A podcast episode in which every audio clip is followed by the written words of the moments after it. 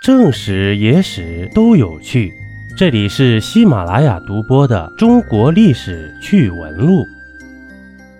大家好，灵异、恐怖、悬疑的，凶灵冒险探墓的，惊悚、奇幻、鬼故事，民间怪谈、乡村奇闻，我的民间故事实录这张专辑呀都有，欢迎您收听订阅，希望您多多支持，有不足之处呢，我会尽力提升。咱们接着说呀，清王朝作为我国历史上最后一个封建王朝，前后共计十二位皇帝，延续了二百七十六年的时间。这清朝皇帝的平均寿命和执政时长是远高于其他朝代的，也诞生了很多长寿皇帝。最典型的必然是康熙了。然而，我们今天要说的呀，是清朝执政时间最短的咸丰帝。这咸丰帝呀，可以说是整个清朝历史统治者中的异类了。他不仅是清朝最后一位通过秘密立储这种方式登基的皇帝，还是所有清朝皇帝中除了末代皇帝外，整个清朝执政时间最短的一位皇帝，仅仅只有十一年的时间，这寿命啊，也只有短短的三十一年。那么，这位咸丰皇帝为什么会出现这种结果呢？第一啊，色字头上一把刀，在清朝所有皇帝中，这咸丰帝对女色的迷恋上堪称第一。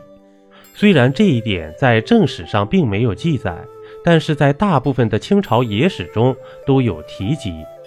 在《清朝野史大观》中，曾经记载了一个故事，说当时圆明园的总管为了讨好咸丰帝，而为他四处搜寻绝色佳人。当时太平军在东南方起事，声势浩大，无法镇压，导致咸丰帝心中甚是愁烦，不由得想起了信陵君，于是也效仿信陵君，美酒佳人相伴左右。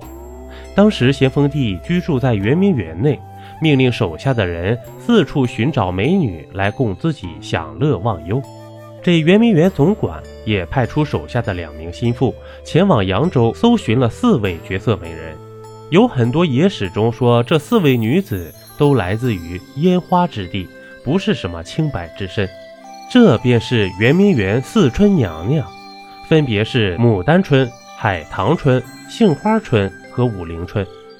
凡是涉及这个时间段的野史啊，都有这四位女子的记载。就比如说吧。这十夜趣问中是这样说的：有一天呢，这咸丰外出的时候，恰巧看到了她，顿时间惊为天人，斥巨资将女子请到宫中。从这儿呢，我们也能看出啊，这四位女子也许是真的存在，但是少不了后人的添油加醋。不过呢，这咸丰这个人啊，喜好女色的毛病的的确确是真的。第二个。九字肚里一柄剑，这咸丰帝不仅喜欢玩女人，对美酒也非常的痴迷。但是这咸丰帝这个人呢，有一个非常大的毛病，但凡是喝酒，必然会喝醉；但凡喝醉了，就得耍酒疯。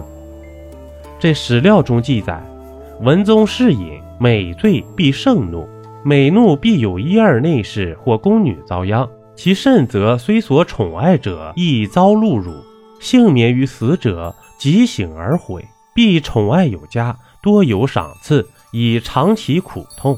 然为己而醉，则故态复萌矣。这位皇帝呀，不但每次喝酒都耍酒疯，还喜欢家暴，哪怕是酒醒之后补偿了对方，但没过两天呢，又喝多了。打人、赐死，全都在宫里再演一遍。这第三个呀，一口大烟儿飘飘欲仙呢。